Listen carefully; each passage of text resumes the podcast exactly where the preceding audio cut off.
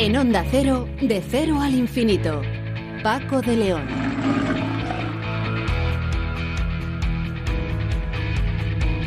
Señoras y señores, muy buenas madrugadas. Bienvenidos a esta cita semanal que mantenemos aquí en Onda Cero con ustedes, con la ciencia, con la historia, con el conocimiento, en definitiva.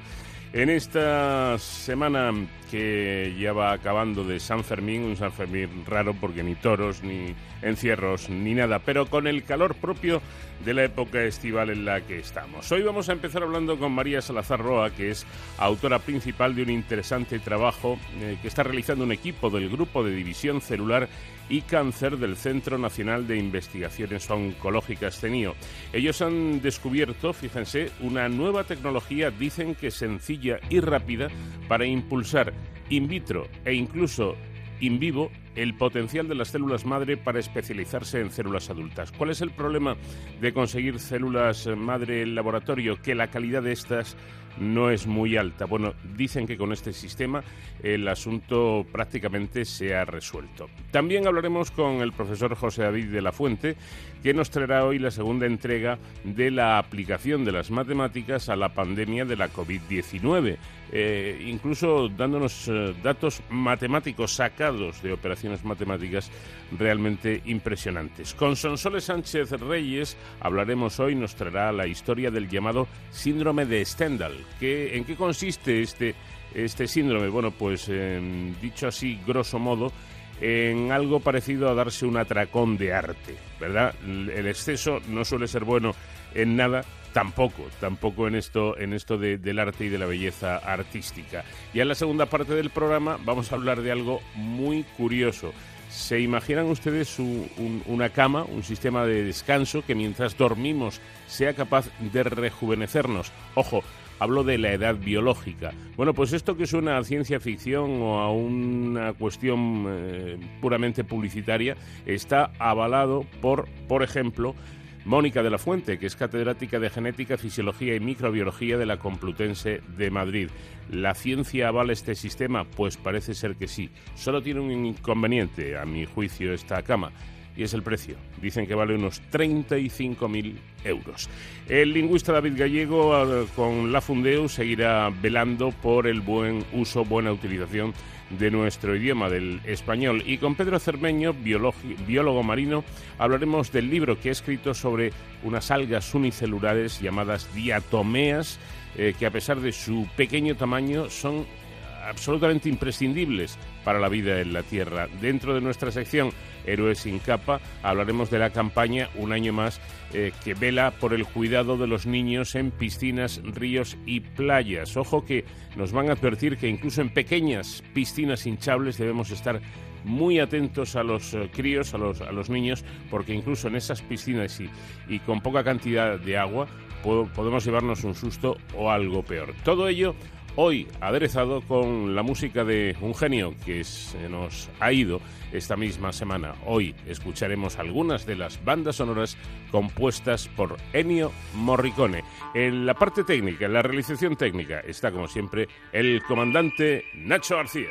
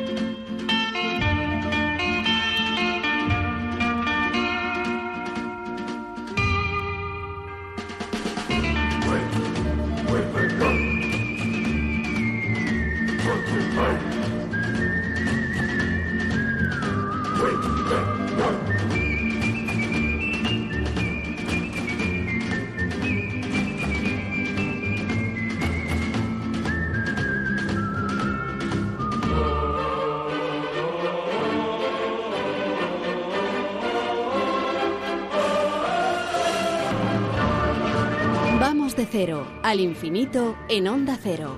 Paco de León.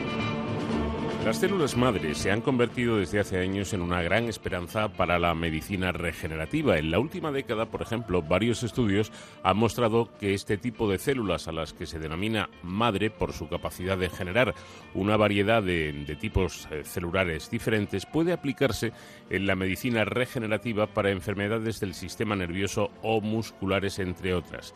Esta idea precisamente fue premiada con el Nobel de Fisiología y Medicina en el año 2012 a los investigadores Sergio Gardon y Shinya eh, Yamanaka, pioneros en los eh, esfuerzos dirigidos al cultivo de células madre. Bueno, pues ahora un equipo del Grupo de División Celular y Cáncer del Centro Nacional de Investigaciones Oncológicas, CENIO, liderado por el investigador Marcos eh, Malumbres, ha descubierto una nueva tecnología sencilla y rápida que impulsa in vitro e in vivo el potencial de, los, de las células madre para especializarse en células adultas. Eh, precisamente este trabajo de investigación ha sido liderado por María Salazar Roa, que es investigadora del CENIO, primera autora y responsable de correspondencia de este trabajo. Y con ella vamos a charlar. María, ¿qué tal? Muy buenas noches. Hola, buenas noches. ¿Qué tal, Paco? ¿Cómo estáis? Pues encantados de saludarte y de que nos expliques algunas cosas. Tenemos mm, varias o bastantes dudas al respecto. ¿no? Eh, en primer lugar, ¿qué diferencia hay entre célula adulta y célula madre? Mm, bueno, a ver, con células adultas nos referimos a las células especializadas que mm. constituyen nuestros tejidos y que cumplen funciones concretas. Mm. Las células madre pluripotentes tienen la capacidad de convertirse en cualquiera de esas células maduras, exceptuando la placenta. La nomenclatura es, es, un poco complicada, pero es decir, las células, cuando hablamos de células madre nos referimos fundamentalmente a pluripotentes. Bueno, pues aclarado esto, otra, otra cuestión. ¿Cuál es la causa, que a mí me ha llamado la atención, ¿no? por la que eh, en el laboratorio podéis conseguir células madre, pero estas parece ser que tienen menor calidad? Así es. Sí, se parecen a las células madre embrionarias, pero no llegan a tener su enorme potencial. La, estrategia de reprogramación a células madre inducidas, que en inglés las siglas son IPS, que describió Yamanaka, marcó realmente un antes y un después en la medicina y la investigación de células madre. Y desde entonces, durante esta última década, se han propuesto muchas estrategias para mejorar las IPS. Lo que nosotros proponemos es una técnica muy sencilla que aplicada a esas ya establecidas IPS pueden mejorar mucho su calidad y su potencial. Mm, ¿Y en qué consiste este sistema que, habéis descubierto y en el que estáis y seguís trabajando? Pues es la adición de una molécula solo durante cuatro o cinco días a las células madre pluripotentes, a las IPS que te contaba antes. Esa molécula es un microRNA concreto. MicroRNA es una pequeña secuencia de RNA que de manera natural está en las células pero a bajos niveles. Nosotros aumentamos esos niveles de manera transitoria y conseguimos unos efectos en el ADN de las células madre que son reversibles, pero suficientes para que éstas estén más abiertas a los cambios posteriores. Entonces, como decimos en el propio título del trabajo, esta estrategia aumenta mucho el potencial de diferenciación de las células madre, que es lo mismo que decir de especialización. ¿no? Bueno, María lo explica también que uno puede pensar qué fácil es esto, ¿no? Y, me parece que no, me parece que no es nada fácil. Eh, a ver, María, en definitiva se trataría de utilizar moléculas que se encuentran en, los estados embrionarios eh, más tempranos, incluso creo, corríjame si me equivoco, eh, antes de la implantación del embrión en el útero. Exacto, eso es. Mm. Sí, resulta que este microRNA del que estamos hablando aparece muy pronto durante el desarrollo embrionario. Es una oleada que dura unos pocos días y luego sus niveles vuelven a bajar. Entonces sospechamos que eso no es casualidad y que el hecho de que las células de manera natural lo expresen en ese momento concreto, tan prontito en el desarrollo, cuando las células todavía gozan del mayor potencial imaginable, digamos, tiene mucho que ver con los efectos que hemos observado al añadirlo a las células madre en la placa. Mm. Es como si de de manera transitoria las lleváramos a un poco más atrás en su maduración, ¿no? Y así las preparáramos mejor para enfrentarse a un nuevo viaje hacia adelante, el de la diferenciación. Mm. Y el resultado final que conseguimos es que la diferenciación mejora considerablemente y las células finales maduras que obtenemos son de más calidad que es lo mismo que decir que cumplen mejor sus funciones, una vez especializadas. Em, es decir, mm, lo que hacen ustedes em, es, añadir estas células madre en el, en el laboratorio y, mm, para ser más concretos y más exactos, ¿y qué ocurre eh, en ese momento? Pues vimos que al, someter a esas nuevas células madre a pruebas de calidad, algunas muy complejas que hemos hecho en colaboración con, pues, con grandes científicos de todo el mundo, por ejemplo con Juan Carlos Iptisua Belmonte, el microRNA las había mejorado en todos los casos que testamos. Como científicos que somos, nos preguntamos por qué estaba pasando esto, como tú bien dices, ¿no? ¿Qué es lo que ocurre? Bueno, pues sospechamos que tenía que ver con la epigenética. Epigenética son los mecanismos que regulan qué se lee y qué no se lee de un mismo ADN en cada célula en cada momento concreto. Entonces, para abordar esto, pedimos ayuda a dos grandes expertas en epigenética, a Susan Clark y Fátima Valdés, del Garvan Institute de Sydney, y su colaboración fue imprescindible para dar respuesta a esa pregunta. Efectivamente, vimos que el microRNA estaba alterando de manera reversible la epigenética de las células madre. Era como si abriera parte de su ADN, como si de una tabula rasa se tratara, como nosotros decimos, y la preparaba para después inducir mejor su diferenciación. Digamos, para escribir sobre ella una nueva historia, ¿no? La dejamos en blanco y luego se, induce la especialización. Qué maravilla, qué maravilla. Mm. y para corroborar este sistema, eh, habéis utilizado incluso células eh, humanas, ¿no? Sí, eso, es. Aunque la mayor parte del trabajo inicial se ha hecho en células de ratón. La mayor parte del, del, artículo, si lo veis, está hecho en células de ratón. Pero sí que usamos algunas líneas humanas para corroborar algunos de los ensayos. De hecho, los más espectaculares son los que te decía antes con el doctor Ipisua en, en el Salk Institute, en La Joya, con, IPS humanas. Esos fueron, fueron realizados allí. Bueno, otra cosa que me ha llamado la atención es que la aplicación de este microRNA durante solo cinco días impulsa el potencial de estas células en todos los escenarios y se mantiene, ojo, incluso durante meses, ¿no? Sí, ese es uno de los trucos de esta tecnología. No necesitamos introducir el microRNA en las células madre de manera constante, porque de hecho eso supondría problemas, rompería equilibrios. Te decía antes que el microRNA altera la epigenética. Si lo hiciera de forma constante e irreversible, supondría romper equilibrios. Entonces, es estupendo que los efectos sean transitorios y dependientes del entorno. ¿Por qué se mantiene durante meses? Es muy buena pregunta. Porque son regulaciones epigenéticas, precisamente, y lo que se llama memoria epigenética es heredable de unas células a otros, a otras. Lo maravilloso de, la técnica es que los cambios inducidos tienen vuelta atrás. Entonces, al someter a estas células al proceso de, especialización, cuando de nuevo se requiere una reactivación epigenética importante, las células responden perfectamente. Ese es el truco, de hecho. Has dado, has dado justo en, en la clave. Bueno, y además, según, según este trabajo, las células modificadas por este nuevo protocolo eh, tienen una mayor eficiencia en, la regeneración de células cardíacas funcionales. Yo no sé si esto significa la posibilidad de mejorar la regeneración de distintos tipos celulares necesarios para el tratamiento, pues no sé, de enfermedades degenerativas, por ejemplo. Ojalá signifique eso, sí, ojalá. La investigación que hemos desarrollado estos últimos cinco años, lo que queda reflejado en ese trabajo y la patente asociada, digamos que sientan las bases de numerosos proyectos con un gran potencial. Se puede decir que este es el primer trabajo que constituye la ciencia básica en la que se sustentarán ahora nuevas preguntas que requieren mucho esfuerzo, mucho tiempo y mucha inversión económica para ser contestadas. ¿no? Entonces, los proyectos que tenemos ahora en mente son traslacionales, quiere decir que sí que queremos llevarlos de alguna forma a la clínica. Eh, entonces, queremos generar lo que se llaman pruebas de concepto en el laboratorio que demuestren que la tecnología se puede aplicar en casos concretos, en enfermedades concretas, como tú dices. Hemos probado en, en cardiomiocitos de manera, digamos, muy por encima, pero ese es un ejemplo que podríamos probar. Entonces, bueno, pues podríamos probar esa terapia avanzada, como te decía, en muchos tipos de enfermedades en los que hay degeneración. Bueno, este, este sistema de, por decirlo de alguna manera, de aumento de la calidad de las células madre eh, funciona, y lo hemos dicho al principio, pero yo creo, María, que convendría subrayarlo tanto in vitro, que suele ser lo habitual, como in vivo. Sí, lo hemos probado también in vivo. De hecho, la última figura del trabajo también lo demuestra. Estos resultados, de todas formas, in vivo eh, son preliminares. Mm. El, más interesante quizá es el que se desarrolló en el laboratorio de Juan Carlos Ipisúa, pero tenemos que decir que por el momento tenemos muy claro que funciona in vitro y que por tanto se puede usar en terapia celular de reemplazamiento, básicamente en aquellas enfermedades en las que hay muerte celular, como decíamos antes, y por tanto hay pérdida de ciertas funciones que necesitaríamos reemplazar en el paciente. Entonces, todos esos estudios eh, como tú bien dices, en modelos animales in vivo, en ciertas enfermedades son los que tenemos ahora por delante. Mm. Bueno, pues hay hmm. mucho trabajo por hacer.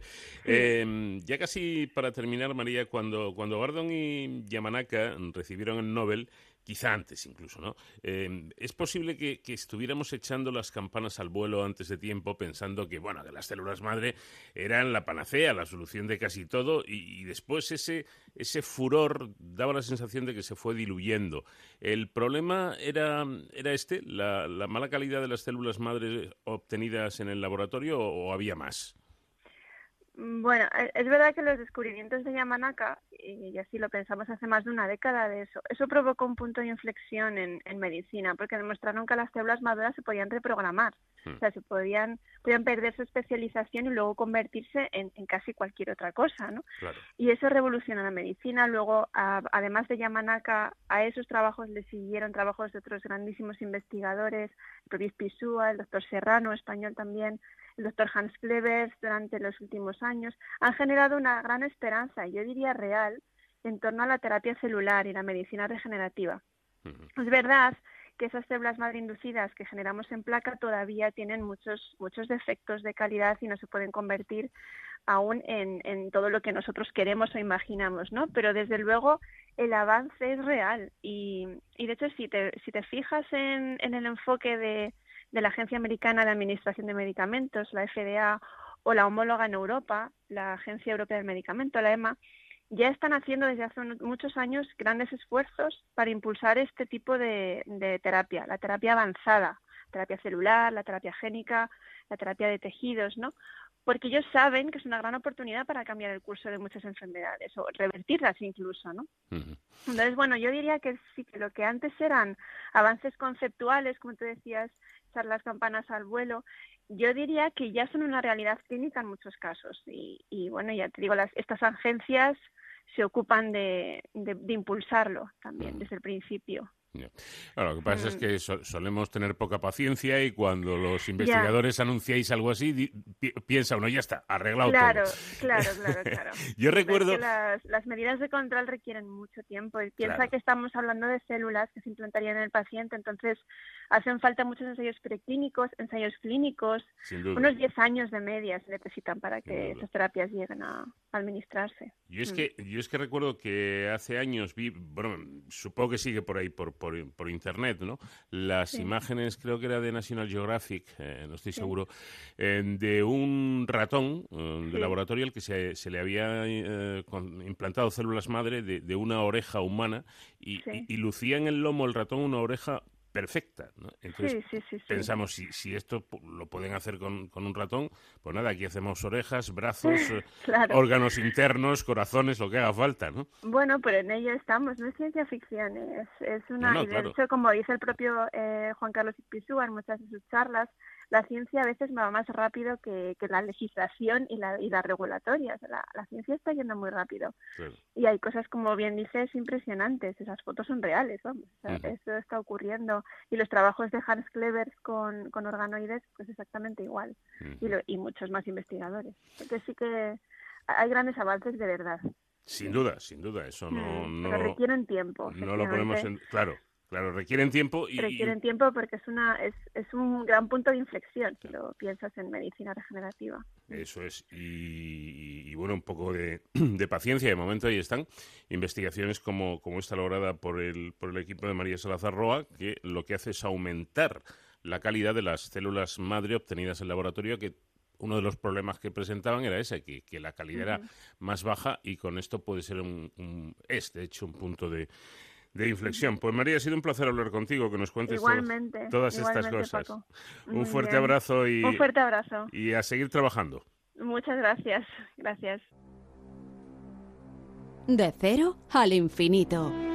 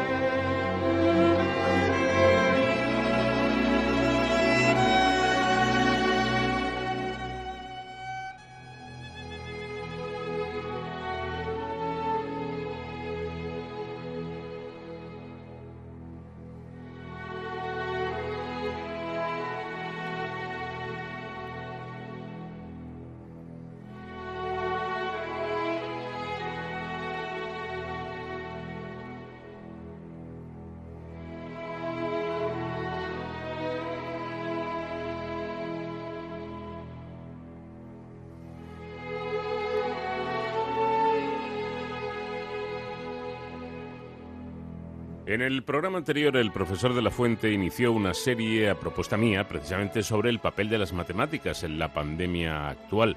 Nos comentó que la envoltura con la que se protege el código genético de su ARN, es una estructura formada por hexágonos y pentágonos que a su vez se dividen en triángulos. Sobre esta estructura se acoplan una serie de proteínas. Bien, estudiando la geometría de esta estructura podemos conocer las zonas de menos estabilidad y por tanto las zonas más vulnerables. Esa era una línea de investigación que sigue un grupo multidisciplinar para la generación de fármacos antivirales. Después resaltó la importancia de la matemática para construir modelos que, basados en los sucesivos datos de la epidemia, permitan responder a muchas preguntas esenciales sobre la evolución de la pandemia y, por tanto, indicar las medidas que se deben establecer. Hizo hincapié también en que para obtener un modelo fiable los datos deben ser reales. En caso contrario, el modelo no predeciría el futuro de la propagación, en el caso de España, la información sobre estos datos ha sido verdaderamente desastrosa según su punto de vista. Los criterios de recogida eran diferentes en cada una de las 17 comunidades autónomas. Y esta falta de coordinación unida a los distintos criterios en cada una de las fases de la pandemia, lo que ha hecho es generar varios problemas a la hora de construir modelos matemáticos válidos. Sin datos fiables, desde luego, no puede haber estadística.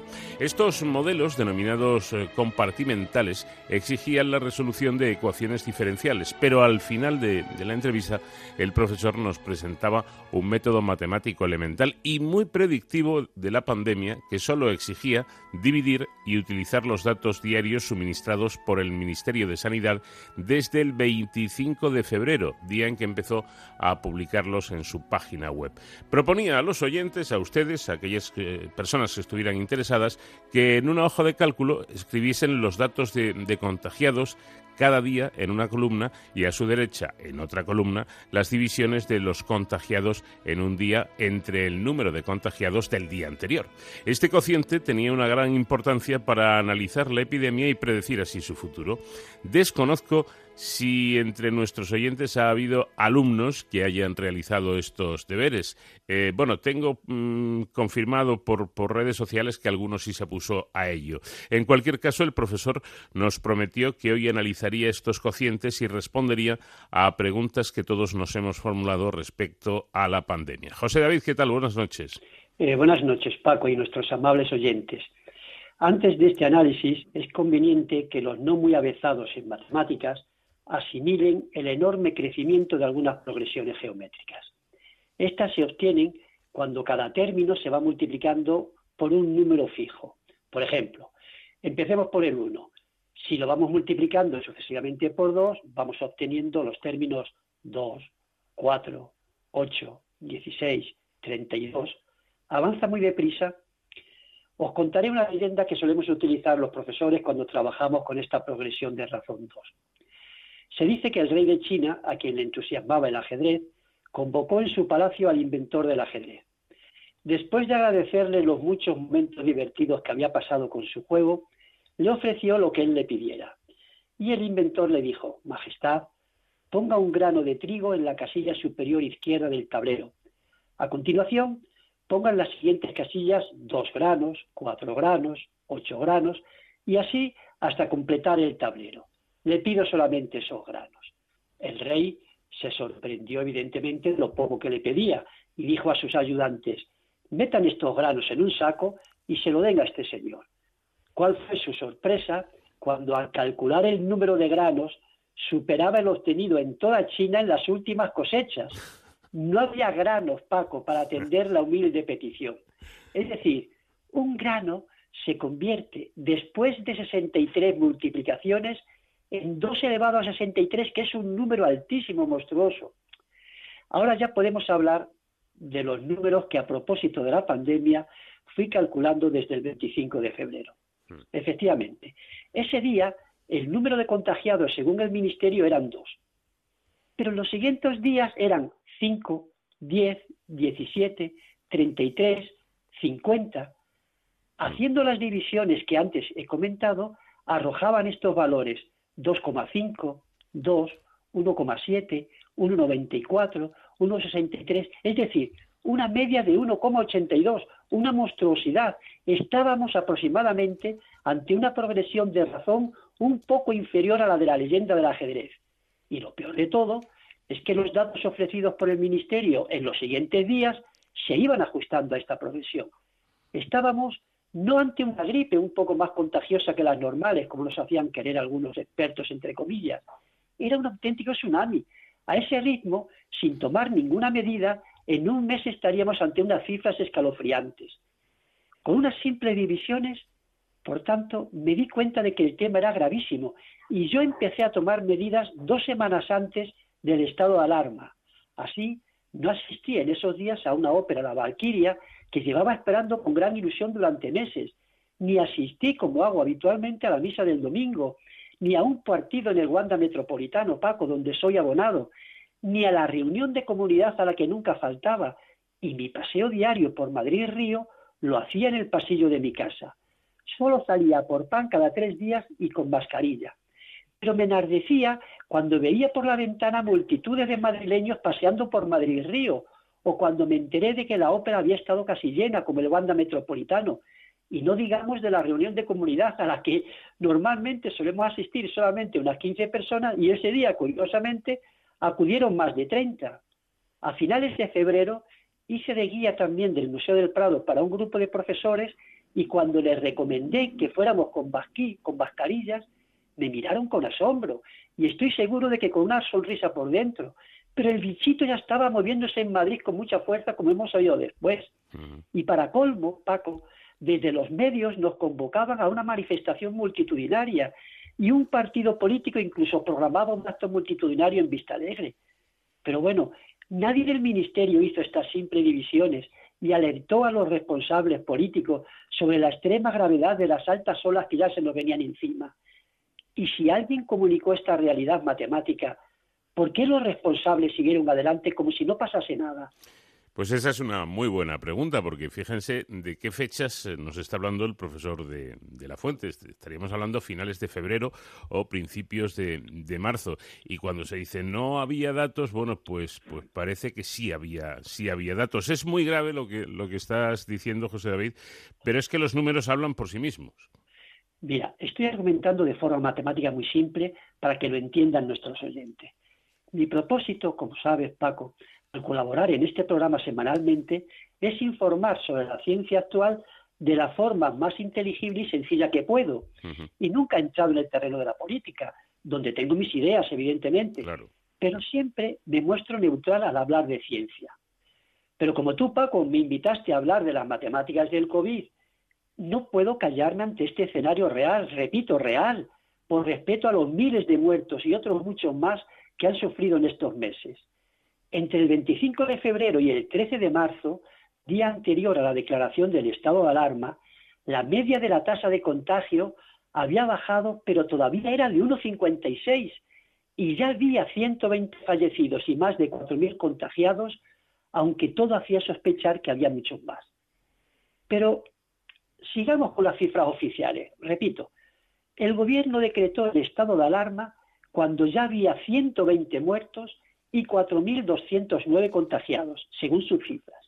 Es decir, íbamos a apagar un fuego declarado en el monte 14 días antes, donde ya había 120 pinos calcinados y otros 4.000 tocados por las llamas. Nos llegábamos demasiado tarde. Con un solo muerto, en Portugal se decretaron ya medidas muy fuertes y con ninguno en Grecia. Estos dos países apenas tuvieron en esos momentos pinos calcinados, sabían que los primeros momentos de un fuego son fundamentales. Y otra razón de peso para tomar en Grecia medidas tan drásticas fue su desconfianza en su sistema sanitario, que había sufrido fuertes recortes desde la crisis económica de 2008. En cambio, en España pecamos de excesiva confianza en nuestro sistema de salud, en vez de haber preparado con antelación suficiente los recursos necesarios. Además, habíamos permitido que llegaran a nuestro pinar pavesas provenientes de un incendio próximo. Yo no podía salir de mi asombro cuando un locutor de televisión informaba el 8 de marzo de que ese día habían llegado 24 vuelos completos desde Lombardía, foco del intenso fuego italiano, sin ningún control a su llegada a España. Voy a resaltar otro aspecto de lo que nos dicen las matemáticas sobre el inicio de la pandemia en España. Si observáis y lo medís, como os he invitado, hay un gran paralelismo entre los datos de España y los de Italia, con un retraso en nuestro caso de unos 13 días. Si alguien tiene delante los datos oficiales de Italia entre el 25 de febrero y el 3 de marzo, y los de España entre el 4 y el 12 de marzo, observará con asombro que son dos sucesiones de contagiados casi exactas. Es decir, que no aprendimos o no quisimos aprender de lo que ocurría en Italia. Pues ahí está la clave. Luego las matemáticas nos indican que la gestión en, España fue bastante deficiente en los momentos iniciales por tomar medidas muy tarde, por no haber cerrado las fronteras mucho antes y por no habernos dotado de material sanitario suficiente. Fuimos muy, muy eh, laxos en, ese, en, este caso, ¿no? Y pensamos que todo estamos, eh, estaba controlado. Sigamos con tu análisis de la pandemia desde el punto de vista matemático. ¿Hasta qué punto fueron beneficiosas las medidas adoptadas tras el estado de alarma? En las dos primeras semanas desde el 14 al 27 de marzo, la media del cociente de contagiados en un día, dividido entre los del día anterior, bajó de 1,8 a 1,2. Es decir, la medida de, del confinamiento fue muy beneficiosa, el descenso fue muy significativo. Los contagios siguieron aumentando. No olvidemos que hay un periodo en el que el paciente no tiene síntomas, pero la tendencia, que es lo importante en una estadística matemática, empezó a bajar. Y con el confinamiento siguió el descenso. Entre el 27 de marzo y el 9 de abril bajó el índice de 1,2 a 1,07. Y mientras siguió el estado de alarma, fue descendiendo, a pesar de que empezaron a tomarse medidas de desescalada. Recordad que los niños podían salir a pasear ya el 26 de abril, los adultos podían practicar deporte el 2 de mayo y el 11 de mayo se iniciaba la fase 1. Las prórrogas sucesivas que propuso el Gobierno fueron medidas muy oportunas, que se comprueba con la sucesión de índices con la que estamos analizando la pandemia. Así, cuando se inició la primera fase, los índices habían bajado a valores de 1,004, es decir, dos ceros después de la coma, mm. y siguieron descendiendo a pesar de los actos insolidarios del grupo de ciudadanos que hemos visto en imágenes. Voy a explicar matemáticamente el significado de los índices a los que me he referido hoy, que repito, son simples cocientes. Dependen de dos factores. Uno que vamos a llamar E, que es el número de personas expuestas, por eso digo E, expuestas al contagio. Y también depende de P, que representa la probabilidad media de que uno, a nivel individual, se contagie. ¿Por qué fue tan beneficioso el confinamiento? Porque bajó muchísimo el factor E de. Al quedarnos casi todos en casa, el factor E se redujo drásticamente. Y el otro factor P, es decir, la probabilidad media de que uno se contagie a nivel personal, también bajó gracias a las medidas higiénicas que nos aconsejaron y creo que en líneas generales hemos seguido los españoles, como limpiarnos las manos con frecuencia, llevar mascarillas y guardar la distancia de seguridad, que a mí no me gusta eso de la distancia social. Estas medidas reducen en gran manera la probabilidad de ser contagiados, que es el segundo factor de los índices tratados. Bueno, eso, eso de la distancia o el distanciamiento social, que creo que es incluso peor, entra dentro de esa moda que se ha puesto entre nuestros gobernantes de poner nombres extraños a, a las cosas. Efectivamente, la distancia social sería otra cosa que tendría que ver más con las posibilidades económicas de cada uno, ¿verdad? Eh, lo, lo, correcto es eso, si es que es muy fácil, ya existe distancia de seguridad. Y yo em, me alegro mucho de todo esto que está comentando el profesor, porque una cosa que me llamó a mí muchísimo la atención nada más empezar toda esta historia fue que las primeras entrevistas que yo hice a investigadores recalcaban todos que habían detectado que el índice de o la capacidad de contagio de este coronavirus era prácticamente el doble o más del doble que el de la gripe. Y dije, hombre, pues esto suena serio, pero sin embargo, eh, bueno, pues eh, se, tardó en, eh, o tardaron en, tomar las, las, medidas. Aquí los modelos matemáticos nos están poniendo encima de la mesa lo que hay y lo que quizá no se tuvo en cuenta. Pero fíjate, profesor, que algunos siguen poniendo en cuestión el tema de las mascarillas, por ejemplo, pero hay incluso quien llega más en una especie de, de, locura diciendo que el, el utilizar mascarillas o el uso de mascarillas es perjudicial.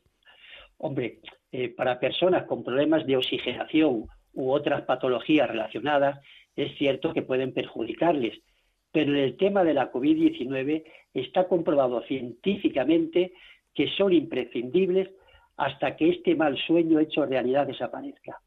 Mira, las microgotas de saliva contienen el virus de una persona infectada. Si son grandes, caen rápidamente al suelo, pero si son suficientemente pequeñas, pueden mantenerse en el aire incluso hasta 15 minutos antes de caer al suelo. Por tanto, conviene evitar las reuniones en sitios cerrados y no ventilados, y se recomienda que no se hable fuerte ni se den gritos.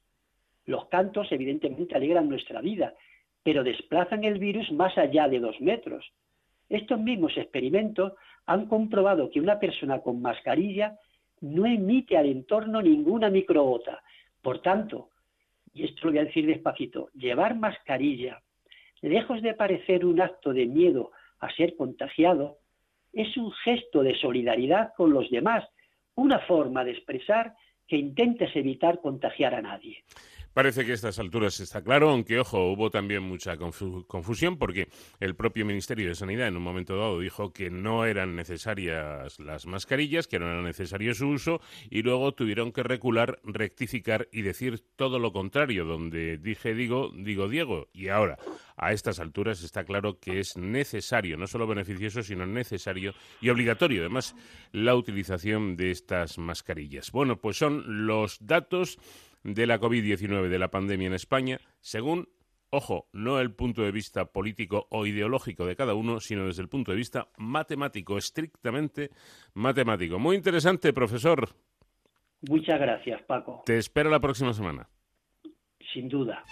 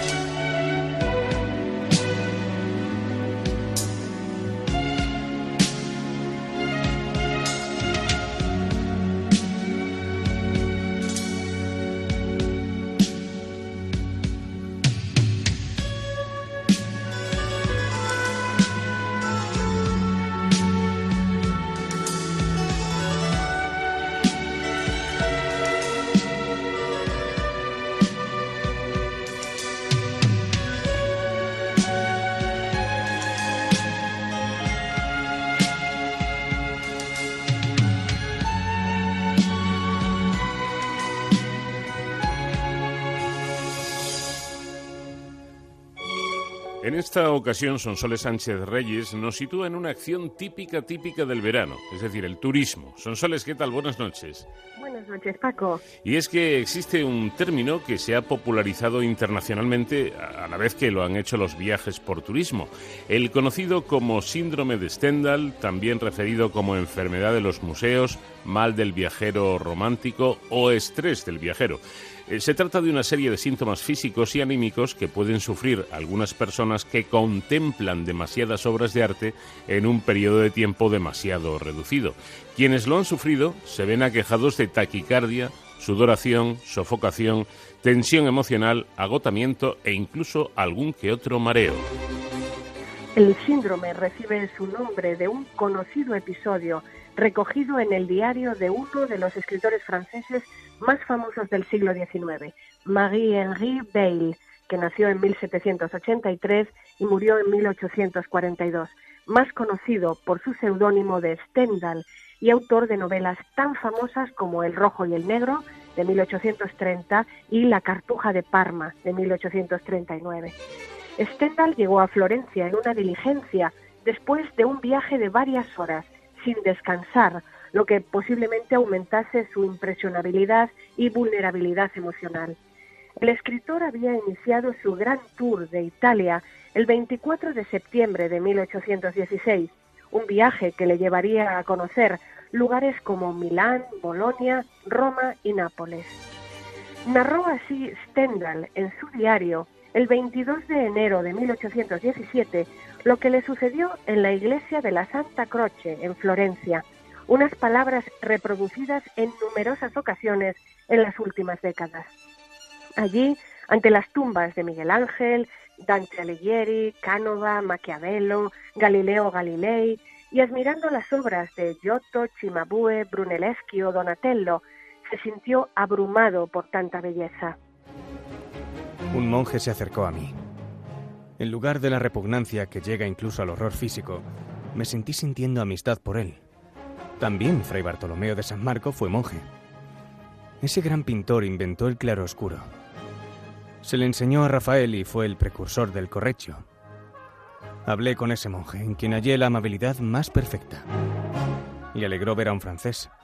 Le rogué que me abriera la capilla en el ángulo noroeste donde se encuentran los frescos del Volterrano. Me condujo hasta allí y me dejó solo. Ahí, sentado en un reclinatorio, con la cabeza apoyada sobre el respaldo para poder mirar el techo. Las sebilas del Volterrano me otorgaron quizá el placer más intenso que haya dado nunca la pintura. Estaba ya en una suerte de éxtasis ante la idea de estar en Florencia y por la cercanía de los grandes hombres cuyas tumbas acababa de ver. Absorto en la contemplación de la belleza sublime, la veía de cerca la tocaba, por así decir. Había alcanzado este punto de emoción en que se encuentran las sensaciones celestes, inspiradas por las bellas artes y los sentimientos apasionados. Saliendo de la Santa Croce, me latía con fuerza el corazón. Sentía aquello que en Berlín denominaban nervios. La vida se había agotado en mí. Andaba con miedo a caerme. Tras ser examinado por un médico que le tomó el pulso y le miró a los ojos, le dijo que padecía de sobredosis de belleza. Se curó del ataque en la Santa Croce simplemente tranquilizándose, leyendo en un banco de la plaza un poema de Hugo Foscolo que traía consigo. Como vaticinara el propio Stendhal, sus grandes obras solo fueron reconocidas como tales y llegaron a millones de lectores mucho tiempo después de haber muerto. Igualmente, hubo que esperar mucho tiempo a que se popularizase el término de síndrome de Stendhal o síndrome de Florencia, acuñado muchos años más tarde de ese suceso narrado en el diario del escritor, en 1979, por la psiquiatra Graciela Magherini, durante años directora del Departamento de Salud Mental del Hospital de Santa María Nueva de Florencia, que describió en turistas que visitaban Florencia un cuadro caracterizado por trastornos del pensamiento, los afectos e incluso crisis de pánico. Lo denominó síndrome de Stendhal, SS, en recuerdo de la experiencia del escritor cuando visitó la iglesia de la Santa Croce de Florencia, pues el diario había sido publicado en el volumen Nápoles y Florencia, un viaje de Milán a Reggio, cuya primera versión es del mismo año de su viaje, 1817. La doctora, tras haber asistido a cientos de turistas ingresados debido a una aguda descompensación psíquica, detalló sus hallazgos en un libro titulado El síndrome de Stendhal, el malestar del viajero frente a la grandeza del arte. Se describe científicamente como una reacción psicosomática y corporal provocada por la saturación que produce la sobrecontemplación de la belleza en un corto espacio de tiempo y que afecta de manera especial a personas muy sensibles. En algunos casos, en los más severos, a los síntomas descritos por Stendhal se puede añadir amnesia, paranoia, crisis de pánico e incluso alucinaciones. Todos eran cuadros breves, de inicio inesperado y agudo, relacionados con la visita a una ciudad artística. La doctora Magherini distinguió tres tipos del síndrome. En un 66% de los pacientes identificó trastornos del pensamiento, en un 29% trastornos de los afectos y en un 5% crisis de pánico o angustia. Durante los años posteriores a la descripción del SS, varios investigadores han observado idénticas respuestas en ciudades de similares características como Venecia o Roma, y lugares remotos como la India o Jerusalén. Otras voces dudan de que este cuadro psicosomático sea un síndrome y lo consideran más como una reacción antiinducida, pues normalmente los síntomas son leves y positivos, emoción, placer, y no se trata de un trastorno mental definido. En definitiva, lo que para algunos es una patología, para otros es solo una sugestión artística. Es posible que factores externos al individuo puedan acentuar la sintomatología emocional, como el cansancio, la deshidratación, el hambre, la temperatura. Al morir Stendhal a los 59 años, fue enterrado en el cementerio de Montmartre bajo una lápida que dice Henri Beyle, milanés, escribió, amó, vivió. Efectivamente, Milán fue, si no la ciudad de su nacimiento, sí la de su elección. Pero lo que falta añadir al epitafio sería, viajó y disfrutó del arte. O quizá no. Bueno, pues eso depende, porque ahí está el síndrome de Stendhal, una sobredosis de belleza. Y es que, como decía yo al principio, eh, son soles, los excesos no son buenos, incluso en la contemplación maravillosa del arte. Así es, las cosas siempre hechas de su forma correcta, sin pasarse ni quedarse, como las siete y media. Sí, señor. Pues es lo que intentamos cada semana aquí con Sonsoles Sánchez Reyes en estos pasajes de la historia, en estos eh, eh, paseos y en estos viajes que realizamos a través de ilustres personajes. Gracias, Sonsoles, y buena semana. Gracias a ti siempre, Paco. Un abrazo muy fuerte. De cero al infinito.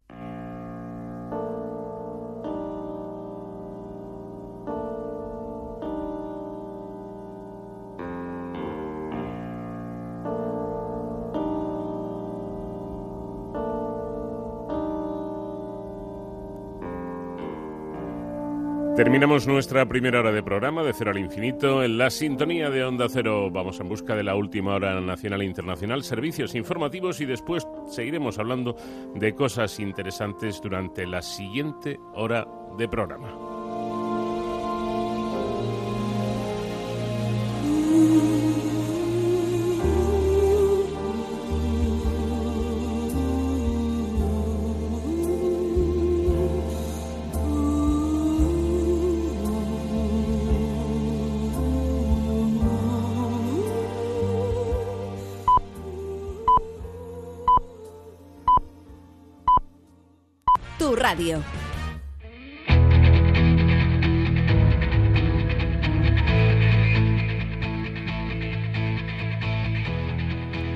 En Onda Cero, de cero al infinito. Paco de León. En esta segunda hora de nuestro programa en el que vamos a empezar hablando, fíjense ustedes, de una cama muy especial. Nacho García dice que se va a comprar una en cuanto ahorre un poquito de dinero. Vale un, vale un dinerito, ¿eh? 35.000 euros aproximadamente, pero Dicen los científicos que podemos rejuvenecer entre 10 y 15 años nuestra edad biológica. Esto va en serio, nos lo va a explicar Mónica de la Fuente, que es catedrática de genética, fisiología y microbiología de la Universidad Complutense de Madrid. Parece ser que la ciencia avala este sistema que utilizan distintos deportistas y futbolistas de élite que eh, descansan, duermen en este tipo de, de, camas con un sistema específico diseñado para esto, para no solo mejorar nuestro estado, sino rejuvenecer nuestra edad biológica. Con Pedro Cermeño, biólogo marino, hablaremos de un libro escrito por él mismo y que nos habla de la importancia de unas algas unicelulares llamadas diatomeas. Tendremos tiempo también para tratar de corregir las imperfecciones que cometemos o los errores gramaticales que cometemos a la hora de utilizar nuestro idioma, el español. Y en Héroes sin capa, en la sección dedicada a alarmas y emergencias y todo lo que tiene que ver eh, con estos asuntos, eh, haremos hincapié en una campaña que se viene haciendo cada año y que alerta sobre el cuidado que hay que tener con los niños en piscinas, en ríos y playas, incluso en pequeñas piscinas hinchables. Si usted habla con cualquier médico le dirá que un baño en, río, en playa o en piscinas es algo muy bueno para, para los críos, para todo el mundo, especialmente para los niños. Pero ojo, siempre que el niño esté en el agua o cerca del agua, mucha atención y no quitarle los ojos de encima, porque en poco tiempo puede ocurrir un accidente y en el peor de los casos este puede llegar a ser mortal. Y por supuesto, seguiremos disfrutando del sonido de la música que hoy nos trae nuestro invitado musical en homenaje in memoriam de Ennio Morricone.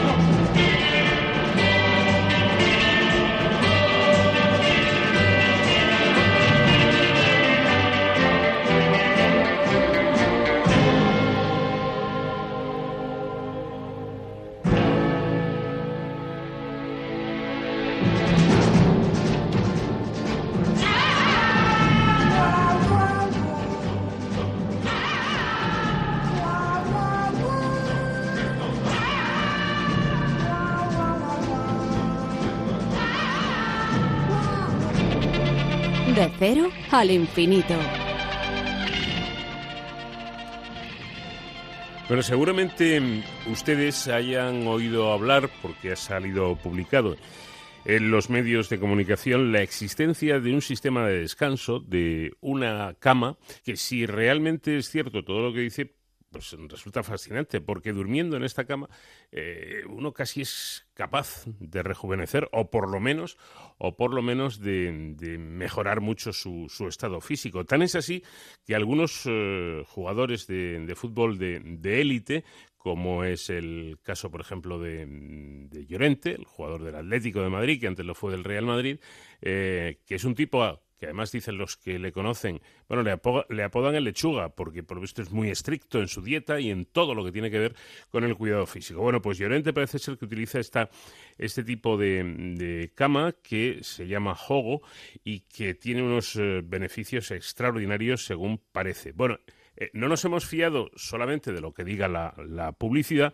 sino que efectivamente este sistema está avalado científicamente por investigadores muy importantes, como es el caso de Mónica de la Fuente, que es catedrática de Fisiología del Departamento de Genética, Fisiología y Microbiología de la Universidad Complutense de Madrid. Em, para conocer un poco más eh, cómo funciona este sistema de descanso, esta cama, nos hemos dirigido a ella para que desde el punto de vista científico nos lo pueda explicar. Profesora, ¿qué tal? Muy buenas noches. Hola, buenas, ¿qué tal? Bueno, eh, lo, primero, ¿realmente esta, esta cama tiene estos beneficios de los que se ha hablado? Eh, pues la verdad es que sí. Eh, yo fui la primera sorprendida cuando hicimos el, el experimento, vamos, los estudios, mm, pues sí, la verdad que sí, que en dos meses que lo utilizaron los voluntarios que hicieron el estudio, pues rejuvenecieron 12, 13, 15 años de media. O sea que, realmente, realmente funciona. O sea, yo pensaba que podía ser efectiva por las características que vi que tenía, ¿no? De materiales naturales, que aislaba de campos electromagnéticos, etcétera. Pero no pensé que fuera, digamos, tan efectiva, sin tener que hacer nada, que encima solo dormí. Claro, pero es sorprendente, ¿eh? estamos hablando, eh, nos está diciendo eh, la catedrática Mónica de la Fuente, 10, 15 años de rejuvenecimiento en... ¿Cómo es En edad biológica. En edad biológica, ¿no? En edad biológica. Es que nosotros en la Universidad Complutense tenemos un servicio externo en donde, bueno, después de 40 años de investigación, podemos determinar la edad biológica de cada persona. Es decir, cada persona envejece a una velocidad distinta y eso nosotros lo podemos eh, determinar a través de cómo está el sistema eh, inmunitario, nuestro sistema de defensas, que lo tenemos ya muy validado, muy publicado y muy asentado. Entonces, esos parámetros fueron lo que analizamos en estas personas, aparte de otros, pero bueno, esas, y, y bueno, salió lo que salió. Me imagino que ustedes serían los primeros en quedar muy sorprendidos, ¿no? Sí, porque, hombre, yo pensaba que evidentemente descansar y descansar bien podía ser muy importante, pero nunca pensé que tuviera tanta efectividad y en un tiempo relativamente corto. Ya. Eh, ah, que además se rejuvenece y, en, un breve espacio de tiempo.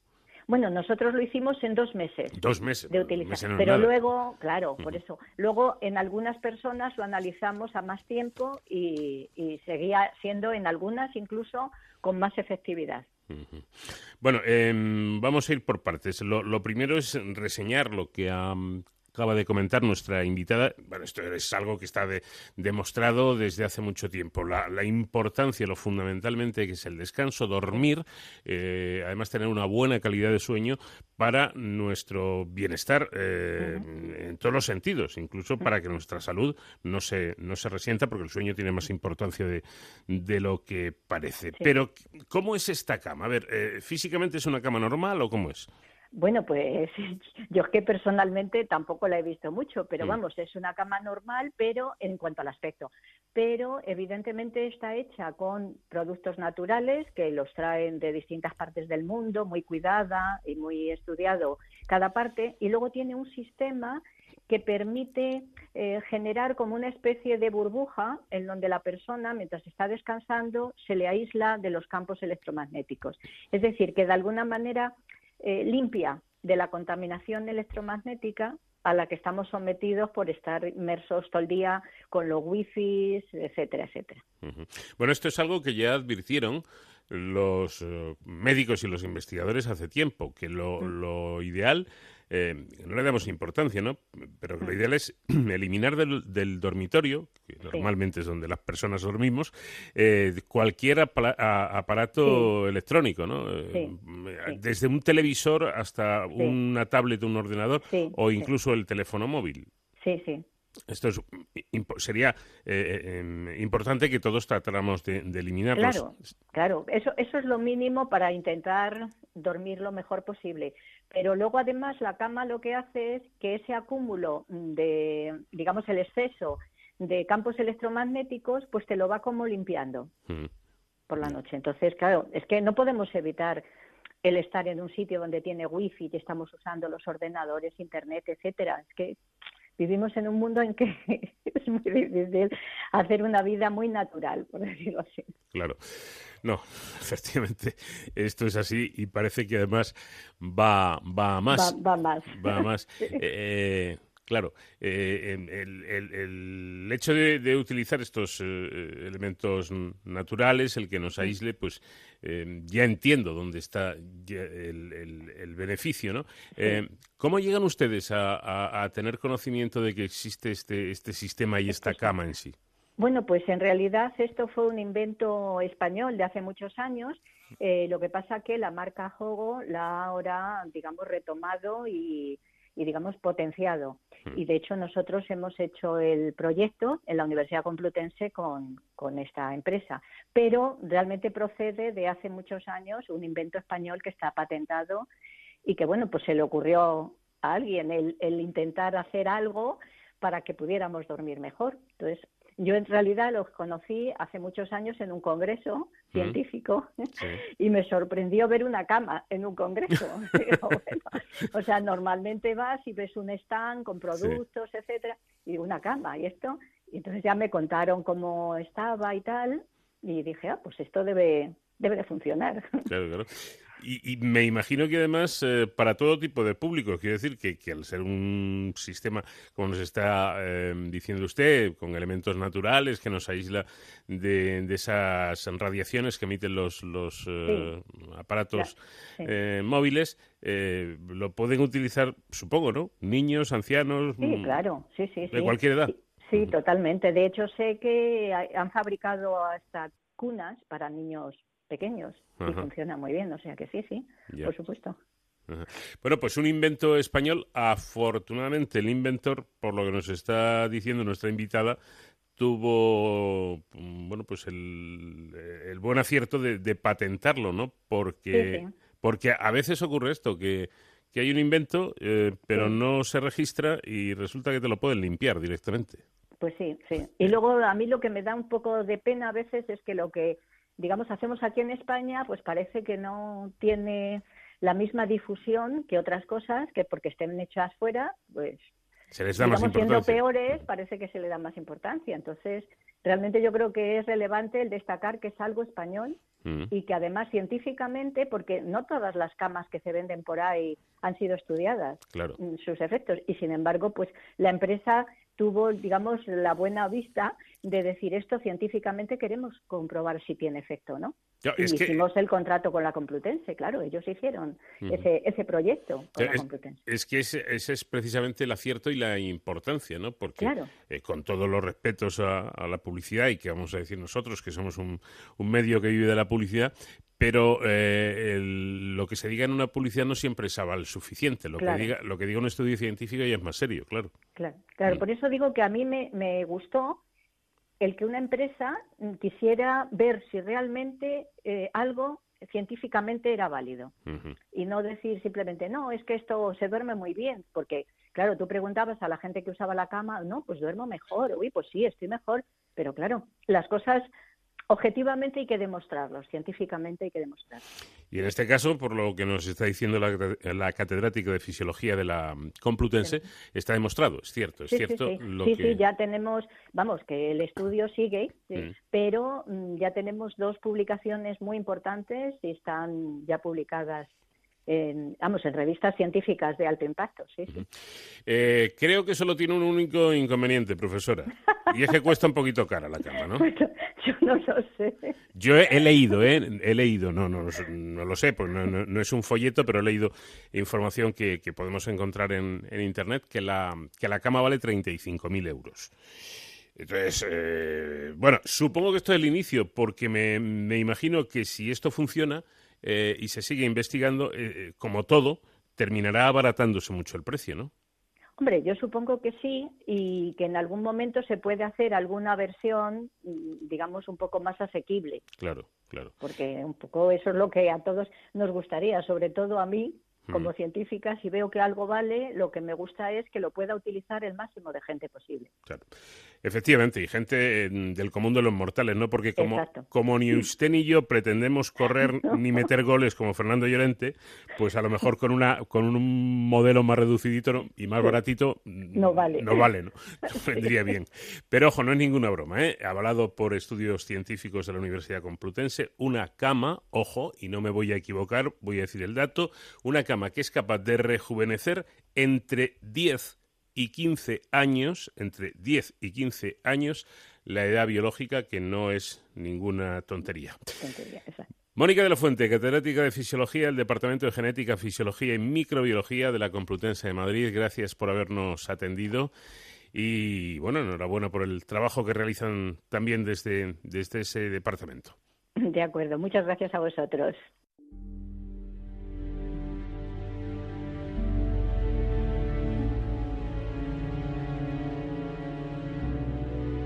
De cero al infinito.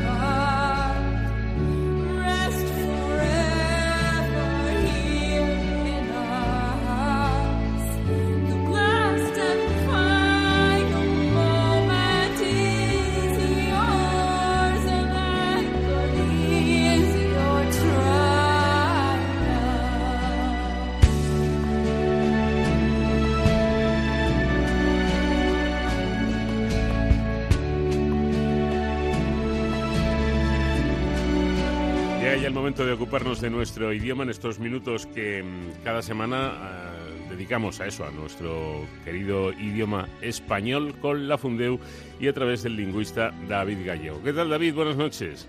Muy buenas noches, ¿cómo estás? Pues tratamos de no vacilar porque somos muy serios en este, en este programa eh, y, y vamos a empezar con esto, vacilar con V y vacilar con B.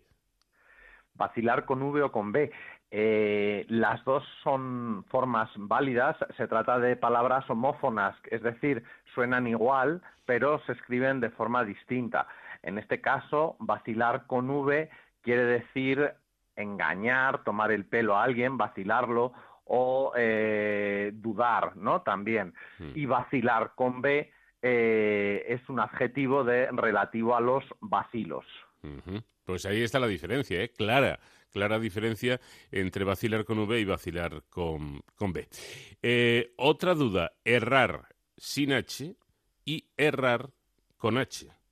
Pues siguiendo con eh, casos de homofonía, eh, errar sin H es equivocarse, ¿de acuerdo? Es no acertar, errar el blanco, o también puede significar andar de un lado para otro sin rumbo, ¿no? Ir errando.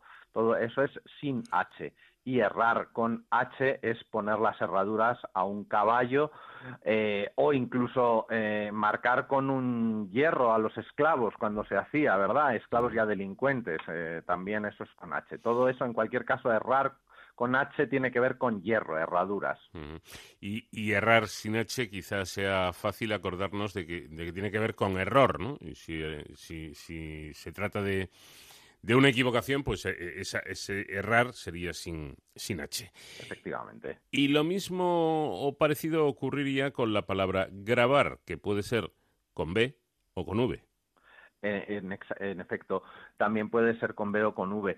Eh, digamos que con B es eh, captar, almacenar imágenes o sonidos en, un disco, en un USB hoy día o lo que sea, ¿de acuerdo? Esto es con B o incluso eh, señalar con una incisión en, un, en un letrero o una piedra, eso también es grabar con B y grabar con V es imponer un gravamen. Eh, probablemente a la mayoría de la gente le parezca más grave, que también es con V, lo de grabar con V, que te pongan un gravamen, un impuesto. y lo de grabar con, con V, me viene a la mente la, imagen de, los pistoleros y, las muescas que hacían en la culata, ¿no? Pues sería, Exacto. Sería una forma de grabar. Eh, ocurre lo mismo con la palabra revelar, con B y con V revelar con B y con V, las dos son formas válidas, eh, lo único que tienen eh, significados muy, muy distintos.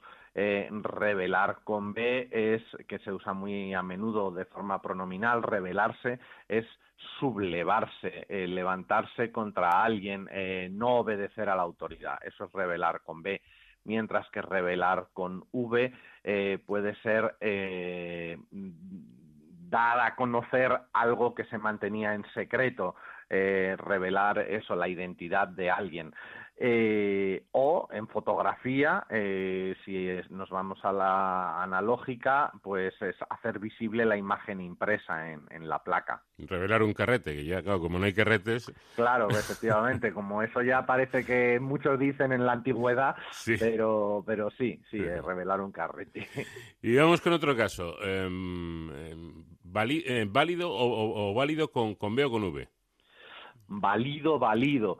Eh, como, eh, como vemos, la mayoría de estos casos de confusión tienen que ver con las Bs y las Vs.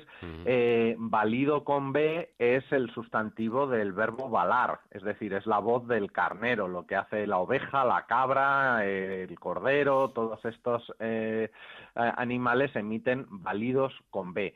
Mientras que el válido con V o la válida, eh, si fue, eh, digo, el, el, válido con, eh, con V, perdona que me, he liado, es esa persona que ejerce el poder en nombre de otra, ¿no? Esto se ha dado muchas veces con reyes que no era, eran menores de edad y entonces primero que alcanzaban la mayoría de edad había un válido con V que eh, tomaba las decisiones. Mm, se da mucho en la, Edad Media. Estoy pensando yo en la dinastía de los Trastámara, que, eh, hubo varios reyes que, eh, tuvieron que tener sus válidos correspondientes por eso, porque eran menores de, edad todavía y por lo tanto no podían no podían reinar. Bueno, no sé si ya reinaban, pero no gobernaban, no tomaban decisiones todavía. vamos con otro caso mm, también curioso y, seguramente em, el, menos conocido, atajo mm, sin H o atajo con H. Pues aquí depende. Eh, atajo eh, se puede escribir tanto con H como sin H, aunque hay preferencia por la H, cuando significa, eh, cuando se usa despectivamente para referirse a un grupo de personas o cosas. Y dices, sois un atajo de gamberros, por ejemplo, ¿no? Ahí eh, lo, recomendable es escribirlo con H, pero también se permite eh, sin la H. Eh, en caso de que signifique lugar por donde se abrevia el camino o un procedimiento rápido para no dar muchas vueltas, únicamente puede escribirse sin H. Aclarado. Y ya casi acabando, vamos con la palabra rayar con Y o con ella. Vale, con Y quiere decir eh, hacer rayas, ¿de acuerdo? Con, un bolígrafo, eh, de la misma manera que si esa raya la haces debajo de un texto, lo que haces es subrayar y también de nuevo ese subrayar es con Y, Y o Y, como se quiera decir. Y rayar con elle es desmenuzar algo restregándolo con el rayador. ¿De acuerdo? Eh, el pan rayado es con elle y sin embargo, eh, pues lo que digo, hacer rayas es con, con Y. Un cuaderno, un cuaderno rayado, por ejemplo, sería con, con Y, ¿no? Exactamente, un cuaderno rayado es con Y. Y luego hay una acepción coloquial que genera muchas dudas, que es la de no me rayes, ¿de acuerdo? Esa también es con Y.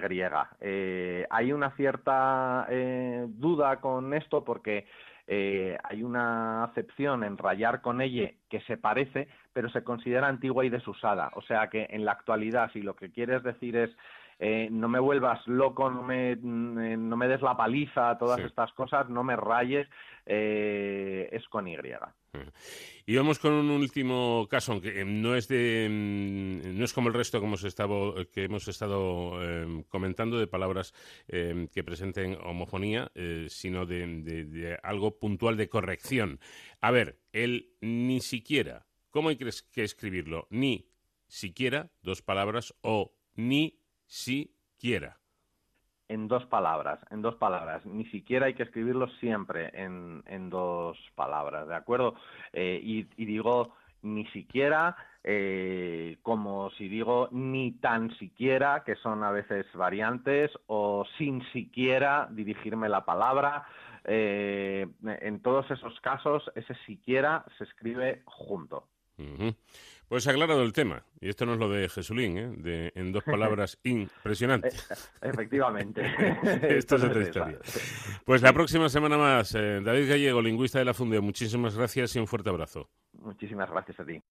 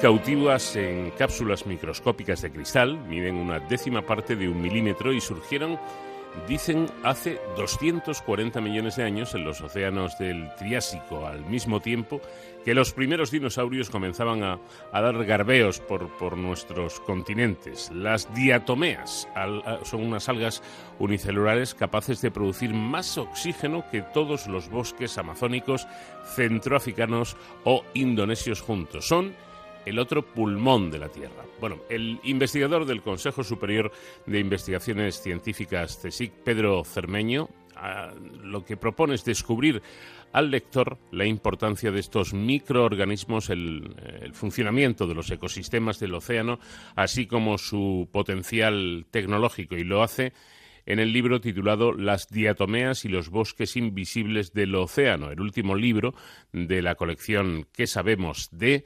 Que publica el CSIC. Pedro, ¿qué tal? Muy buenas noches. Hola, buenas noches, ¿qué tal? Yo no sé si son suficientemente conocidas estas eh, diatomeas eh, con, el, con el potencial extraordinario que, que tú nos, nos descubres en este libro. Eh, bueno, no sé, yo, yo, las conozco muy bien porque las estudio. Hombre, los científicos sí. Sí, en general la gente, bueno, pues eh, si no son conocidas, desde luego hay que darlas a conocer porque creo que es un componente fundamental del funcionamiento de los océanos y por lo tanto un, componente esencial del funcionamiento de los sistemas de la Tierra. Mm. Bueno, precisamente comienzas el libro retrocediendo en el tiempo para contar cómo alcanzaron la hegemonía de la producción primaria oceánica estas eh, que tú denominas joyas del mar, ¿no? Sí. Bueno, como dijiste antes, las diatomeas aparecen en los océanos del Triásico hace unos 240 millones de años. Sin embargo, no alcanzarán por minencia ecológica hasta mucho después, en concreto hasta la transición Eoceno-Oligoceno, que dio lugar eh, por primera vez a la aparición de hielo permanente en la Antártida hace aproximadamente unos 34 millones de años. Pues bien, para saber cómo llegaron a convertirse eh, verdaderamente en, uno de los productores primarios más importantes de la Tierra, eh, es necesario saber qué factores o condiciones ambientales seleccionan las diatomeas en detrimento de otros grupos de microalgas. Mm. para esto, básicamente, lo que hay que entender es cómo son o qué es lo que tienen las diatomeas para crecer.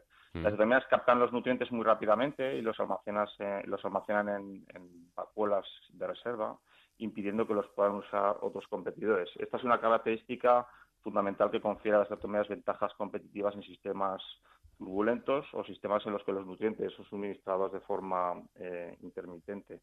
Pues bien, en el pasado los océanos se hicieron más turbulentos a partir de esta transición de océano-oligoceno, coincidiendo con la aparición de hielo en la Antártida.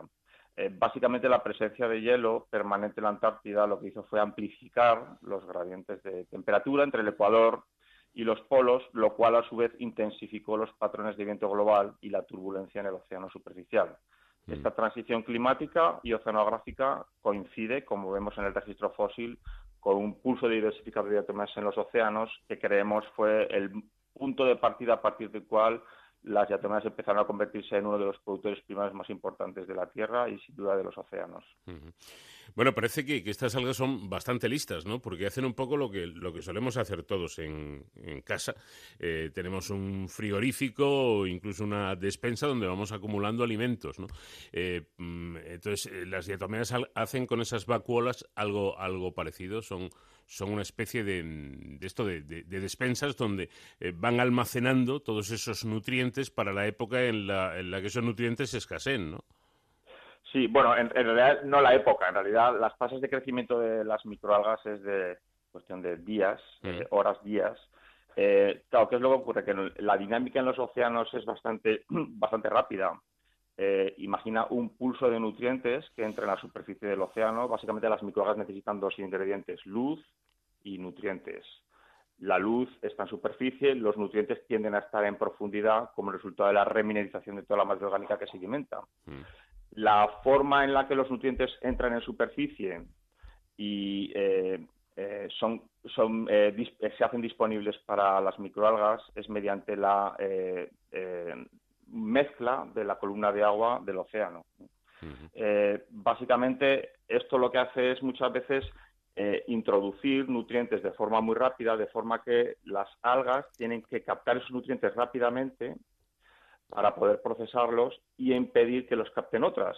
Esto lo hacen perfectamente las diatomeas básicamente porque tienen eh, tasas de captación de nutrientes muy altas, muy rápidas, y lo importante es que, como no los pueden asimilar de forma inmediata, lo que hacen es acumularlos en estas vacuolas, de forma que tienen un periodo de aproximadamente dos o tres días en el que pueden estar consumiendo sus nutrientes a pesar de que en el medio exterior casi no hay, no hay nutrientes.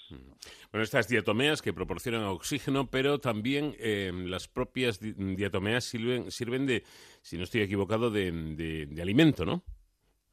Eh, bueno, sí, eh, en realidad eh, las diatomeas tienen dos grandes funciones en, los ecosistemas de la Tierra, en, los ecosistemas del océano. Por un lado, como base de la cadena trófica, son el principal sustento de montones de organismos oceánicos, de moluscos, crustáceos o del zooplancton, que son los organismos de los que se nutren los peces. De hecho, los sistemas pesqueros más productivos del planeta son efectivamente sistemas en los que precisamente la producción primaria está dominada por comunidades de diatomeas. Mm. Eh, por otro lado, las diatomeas cumplen una función esencial en la regulación climática. En los océanos, la mayor parte de la producción primaria, la biomasa generada fotosintéticamente es remineralizada, es descompuesta en las capas más superficiales del océano por comunidades de organismos heterotróficos como bacterias que usan esa materia orgánica o biomasa para sustentar su metabolismo. Sin embargo, una pequeña fracción de esa producción primaria se hunde por gravedad, escapa de la remineralización y se acumula en las profundidades del océano, eh, lo cual genera un déficit de carbono en superficie. Pues bien, el océano compensa este déficit captando CO2 de la atmósfera. Esto es un proceso que se denomina bomba biológica y que al retirar CO2 de la atmósfera contribuye a paliar el efecto invernadero y a enfriar el clima de la Tierra. ¿Por qué son importantes las diatomeas en este proceso? Pues básicamente por dos razones. Por un lado, porque son mucho más grandes que otros grupos de plancton, con lo que se alimentan por gravedad mucho más rápido y pueden alcanzar profundidades mucho mayores. Y segundo, por, por ser un caparazón o una, eh, eh, una estructura de sílice, que es un material más denso que el agua de mar eh, y actúa a modo de lastre además de proteger el material que está en el interior de las, de las de estas caparazones, las células, protegerlas de la degradación. Con lo cual, estos tres factores hacen que las diatomeas tengan una importancia mucho mayor en la bomba biológica, en la exportación y captación de CO2 de la atmósfera que otros grupos de, microalgas. Em, explícame, Pedro, si no te importa esa analogía que haces entre eh, estos, estas algas tan, tan pequeñas, eh, unicelulares, y, y, las grandes secuoyas.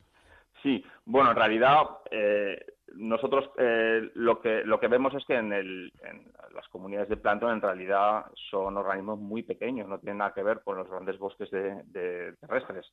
Son mm. organismos muy pequeños que van en un rango entre las eh, 0,5 eh, micras y el eh, medio milímetro. Entonces, eh, los organismos del fitoplancton, de las, las, microalgas, están en ese rango de tamaño, pero dentro de ese rango, las diatomeas, digamos que son unos de los organismos más grandes.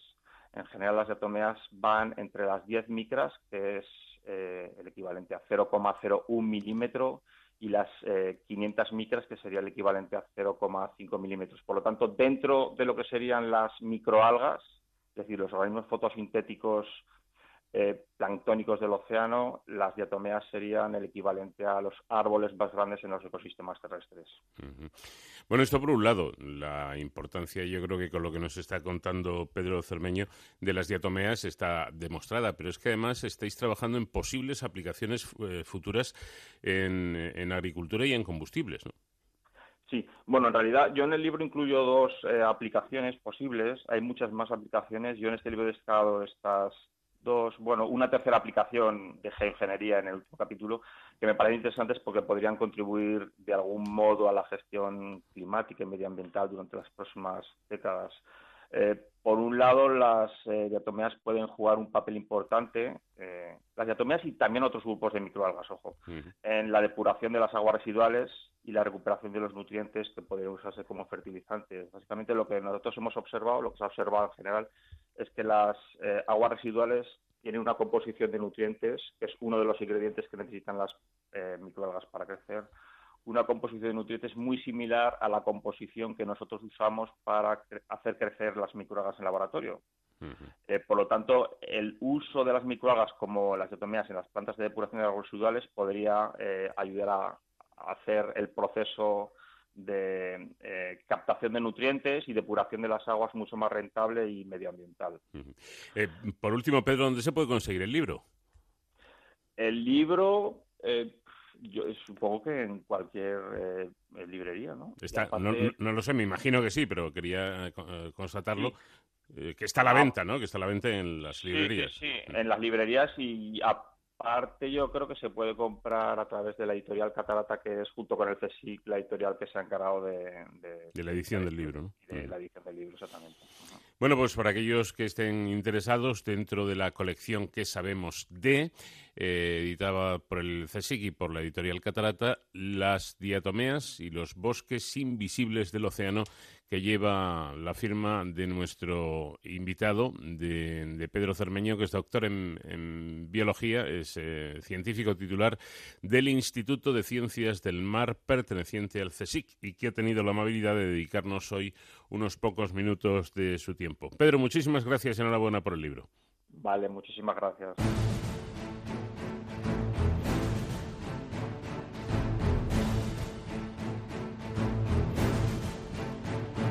Estando como estamos en época estival, la importancia de, y el placer que producen los, los baños pues son innegables. Pero desde aquí, en esta sección Héroes sin capa, buscamos siempre la seguridad. Por eso hoy nuestro experto David Ferrero nos trae a profesionales que cuidan de eso, de nuestra seguridad y de la de los niños a la hora de bañarnos. ¿Qué tal David? Buenas noches. Muy buenas madrugadas, Paco. Así es. Pues si en programas anteriores hablábamos de uno de los riesgos naturales que más daño hacen en verano, que son los incendios forestales, hoy hemos querido, como bien decías, poner nuestra lupa sobre otro de los peligros que afectan de especial manera a los más vulnerables, a los niños. Hace unos días, de hecho, conocíamos la triste noticia del fallecimiento de dos menores de 6 y 7 años que perdían la vida en el hospital tras ahogarse en una de las playas de Girona. En La Coruña, un guardia civil fuera de servicio rescató a un niño que fue arrastrado por la corriente, al igual que otro compañero, este de la Policía Nacional, que tuvo que socorrer a dos menores y a su padre en la playa melillense de Los Cárabos. Bueno, pues estas son eh, tres situaciones, eh, tres ejemplos eh, que, que muestran que las zonas de baño no están exentas de peligros y que debemos prestar especial atención a los más pequeños. Para concienciar y sensibilizar a la sociedad sobre este asunto, desde la Asociación Nacional de Seguridad Infantil han vuelto a lanzar la campaña Ojo Peque al Agua, que vamos a conocer de la mano de su vicepresidenta María Ángeles Miranda. Buenas noches y bienvenida, María Ángeles. Buenas noches, muchísimas gracias. Bueno, vemos que aunque llevamos pocas semanas de verano, además un verano eh, bastante atípico este año, son muchas las situaciones de peligro a las que se exponen los más pequeños en zonas de baño como piscinas o playas, ¿no es así? Pues sí, volvemos otra vez a las andadas y como bien dices David, es un verano atípico, podríamos hacerlo especial, diferente y que estas cosas no pasaran, pero ya vemos que, que no, porque ha sido durante todos estos meses como muy tranquilo, como evidentemente estábamos confinados en un estado muy excepcional y de golpe ha venido, o sea, uno detrás de otro. Estamos muy, muy asustados, muchísimo. Eh, es curioso, María Ángeles, porque para la Asociación Nacional de Seguridad Infantil eh, prácticamente el 100% de los ahogamientos podrían ser evitados, pero eh, por, el, por el contrario, cada, cada año vemos que la cifra de, de fallecidos va en aumento, sigue subiendo. ¿Por qué, ¿Por qué no somos capaces de evitar este, este problema? Yo creo que cada vez la gente está más concienciada, pero o, por lo menos es lo que nos llega a nosotros, que, estamos así en, este mundo y, realmente son muchos los mensajes, muchísimos los cuerpos y fuerzas de seguridad que, están cada día con nosotros apoyando esta campaña, ¿no? La campaña de que llevamos desde el 2017 con, con, con Emergencia 7000 y con uh, Segur Baby dando mucho, mucho, mucho, uh, mucha difusión, mucho consejo, dejar el móvil, tal y sin embargo, ¿cómo nos cuesta? Este año además nos sorprende que haya mucho en playa, porque normalmente eh, suelen ser los sustos y los sustos graves suelen ser en piscinas, sobre todo en piscinas privadas, que uno de los um, consejos que más decimos es por favor vaya a la piscina. Pero en playas estamos viendo mucho y curiosamente a la misma hora, sobre las cinco, cinco y media de la tarde. Uh -huh, la hora de, de, la siesta, podríamos decir, vale, ¿no? Ya lo, lo has dicho tú. ya lo has dicho tú es curioso, ¿no? Pero es que estos últimos cuatro uh, de, de, que, has estado tú nombrando uh, llegan a esta hora. ¿Por qué? No lo sé. A veces decíamos que es el chiringuito, que si tal, que si cual. Y, y, y algo muy importante, que, que siempre pensamos que hay mucha gente, ¿eh? alguien, uno u otro vigila, eh, y hasta incluso en la playa hay mucha gente, aunque está el vecino al lado, o ahora con, la distancia social, pues, pues, pues también hay mucha gente, pero bueno, lo vemos de otra forma. Y sin embargo, recordar que los niños se ahogan en silencio, uh -huh. que parece que están jugando y no nos damos cuenta y el niño se está ahogando. De hecho es eh, sorprendente, ¿no? Eh, que no hace falta siquiera un minuto para que un niño pues eh, se ahogue. Un minuto y muy poquita agua, porque hay uh -huh. gente que y además eh, el, el hit del verano que son las piscinitas hinchables si antes fue el papel higiénico, eh, ahora se agota las piscinas hinchables, las ponemos en cualquier sitio. Ya no solamente el riesgo de hundimiento, que ya hemos tenido algún caso en, en Valencia que se ha, se ha, hundido la terraza, sino que es que pensamos que eso es inofensivo, porque es una piscinita pequeñita, es hinchable, pero fijaros que un bebé, y cuando hablo de un bebé digo hasta los tres añitos, lo que le cubre la naricita y la boca de agua necesita tan poquita, tan poquita, que yo estoy haciendo cualquier otra cosa porque el pequeño está allí y, y ahí se queda. O sea, que es que no nos pensemos que las piscinas hinchables son inofensivas. Yo creo que, y, y, un poco a lo que venía, a lo que comentaba Paco, ¿no? Ah, ¿Por qué seguimos? Bueno, pues porque tenemos esa falsa sensación de seguridad todavía. Pensamos todavía que las piscinas hinchables um, son inofensivas, pensamos todavía que hay mucha gente y que alguien uno por otro lo va a vigilar al niño, ah, pensamos que poner un flotador, unos manguitos y no pasa nada. Entonces, esa falta de seguridad es la que intentamos romper y, que la gente se conciencie y se dé cuenta del riesgo que hay en estas cosas que no son para nada inofensivas. Por cierto, María Ángeles, que mm, hablas de los manguitos y de los flotadores, de todos estos elementos de, seguridad, eh, pero mm, teniendo en cuenta que los niños son capaces de aprender a nadar desde muy, muy, muy, muy pequeños, casi, casi oh. bebés. Eh, yo no sé tú, como, como experta, en el caso de mis hijos yo he sido siempre partidario de que aprendieran a nadar casi a la, a la par que andar, ¿no? Mm. Muy buena, muy bueno, exacto. Sí, sí, exacto, porque además es como más urgente, ¿no? Porque realmente nosotros no somos no somos anfibios ni, ni, podemos estar en agua, o sea, no, no podemos vivir en, un medio acuático, o sea, somos de tierra y de aire, ¿no? Hmm. Ah, entonces, claro, nos empeñamos evidentemente en refrescarnos y en utilizar el agua y además es que el agua es alegría, felicidad para los niños, o sea, es que no lo pueden evitar, es como un imán, ¿no? Hmm. Entonces, muy bien, o sea, vamos a aprender a nadar antes que, um, que caminar, o sea, vamos a aprender a nadar lo antes posible, por lo menos a flotar, ¿vale? No, no, no vamos a hacer mariposa ni nada por el estilo, pero a flotar por lo menos sí que tengamos esa, que caen y que, además a mí me hace, bueno, me, choca, ¿no? muchos titulares de eh, fallece un niño porque ha caído en una piscina, ojo, ha caído, ha caído y hasta un buen ratito, ¿eh? en la piscina. O sea, mm, mm, entonces, por lo menos si podemos parar ese golpe de que ha caído, vale, pero, pero sabe flotar, Luego la playa es más complicado, pero es muy importante. Lo que sí que volvemos otra vez a las falsas a esta falsa sensación de seguridad, es decir, bueno, ya sabe nadar, me tumbo y me voy a leer un libro, no. Mm. Porque no controlan sus fuerzas, porque corren, porque es que eh, eh, están tan emocionados, es todo como juego, venga y salto la ola, o metido de cabeza, o tal que se cansan y ellos no son conscientes de que se han cansado o se pueden dar un golpe. Y entonces ese cansancio hace que, uh, bueno, ya llega un momento en el que no puedan llegar a la orilla, no puedan llegar a la piscina, etcétera. Y una cosa que comentabas, María Ángeles, y es ese ahogamiento silencioso, ¿no? Que muchas veces podemos pensar, bueno, pues si le pasa algo al niño, ya gritará, ya llamará pidiendo ayuda, pero no es así. Con lo cual yo creo que este es un peligro del que no somos conscientes, yo creo. Exacto, es que es muy importante eh, difundirlo. O sea, los niños se ahogan en silencio. Esta frase nos la tenemos como padres, no la tenemos que grabar a, fuego. Los niños se ahogan en silencio, no gritan, no chillan, no zapatean, porque lo único que intentan es, sobrevivir. Se asustan tanto que son incapaces de, decir absolutamente nada. Y, en todos los casos más, hay muchísimas webs en, en, todo el mundo, y, y en Latinoamérica, en Estados Unidos, donde lo primero que te dicen, ojo, o sea, webs de, de, de, familias que, que, han perdido un hijo así. Y lo primero que te dicen es los niños se ahogan en silencio. Nadie lo oyó. No, sobre todo, um, eh, subrayando un poco lo que ya em, comentaba María Ángeles, ¿no? yo creo que sepan nadar o no sepan nadar, lleven manguitos, no los lleven, eh, haya agua mm, en cantidad o, en poca cantidad, María Ángeles, siempre que esté un crío en el agua o al borde de la piscina o cerquita de, del agua del mar, eh, vigilarle permanentemente. Exacto. Ojo peque al agua, siempre. Siempre. visión continua permanente. Muy bien, pues eh, la importancia ¿no? de esos eh, vigilantes de, del agua que son bueno, pues eh, fundamentales, eh, aunque estemos varios adultos, eh, que siempre haya uno que tenga el cometido de estar vigilando esa zona acuática, sobre todo si hay, si hay menores, ese guardián del agua. Me imagino que aparte del guardián del agua, también, María Ángeles, tenemos que tener en cuenta siempre, pues si esa zona se puede utilizar para el baño, etcétera. No sé qué otras recomendaciones nos darías para evitar estos ahogamientos infantiles. Pues, pues sí, ay, me encanta esta pregunta, porque eh, porque así puedo hablar de los socorristas. Entonces, eh, lo más importante cuando nos vamos a una zona de baño que no sea pues es una piscinita que tengamos en casa, ¿no? o piscina que tengamos en casa, vaya. ir a un sitio donde haya socorrista, ¿vale? Pero es que además vamos a aprovechar, yo, siempre voy buscando oportunidades ¿eh? de prevención, entonces para mí es súper importante de, ah, voy con mi niño a la playa y lo primero que vamos a ponerlo donde esté, cerquita donde esté el socorrista. ¿vale? Pero además le voy a decir a mi hijo la importancia de esa persona, que esa persona está ahí para salvarnos la vida, no para vigilar a mi niño.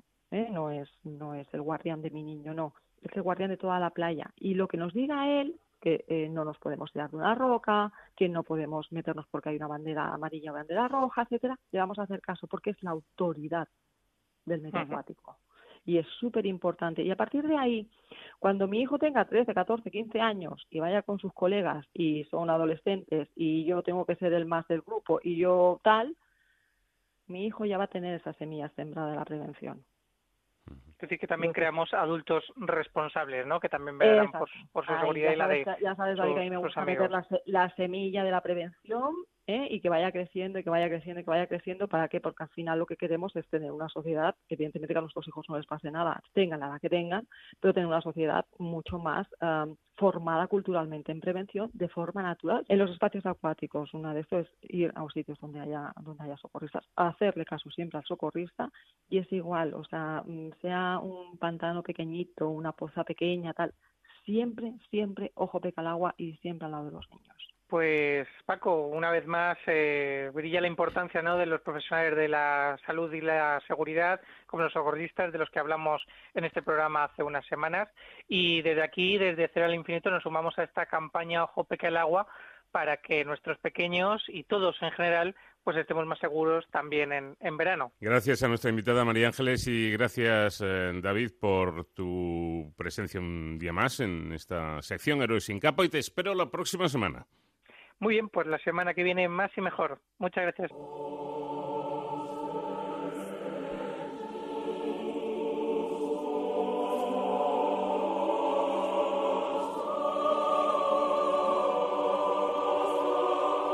En Onda Cero, de cero al infinito. Fue un compositor y director de orquesta italiano conocido por haber compuesto la banda sonora de más de 500 películas y series de televisión. Recibió un Oscar honorífico en 2016, pero en 2006, mejor dicho, pero hasta 10 años después, en 2016, no ganó un Oscar de verdad, es decir, por una de sus, de sus composiciones. Fue por la banda sonora de la película Los Odiosos 8 de Quentin Tarantino. Sus composiciones incluyen, eh, se incluyen en más de 20 películas galardonadas y ha tenido distintos estilos. Sus trabajos en películas de spaghetti western de la mano de su amigo Sergio Leone, por un puñado de dólares, La muerte tenía un precio, El bueno, el feo y el malo, o grandes eh, interpretaciones y composiciones como por ejemplo esta que hemos elegido para la despedida, la música de la inolvidable película La Misión. Un grande que se los fue, se nos fue a los 91 años de edad en su querida Roma, ciudad de la que jamás se movió, no quiso cambiarse a los Estados Unidos y dicen que eso le pasó factura a la hora de conseguir más premios de la Academia de Hollywood. Moría, se nos iba el pasado lunes 6 de junio. Descansen en paz, Ennio Morricone y que ustedes disfruten de la semana y ya saben, les esperamos el, próximo viernes de madrugada aquí en De Cero al Infinito. Pilotó la, la nave, la Enterprise de Onda Cero, el comandante Nacho García, les habló Paco de León.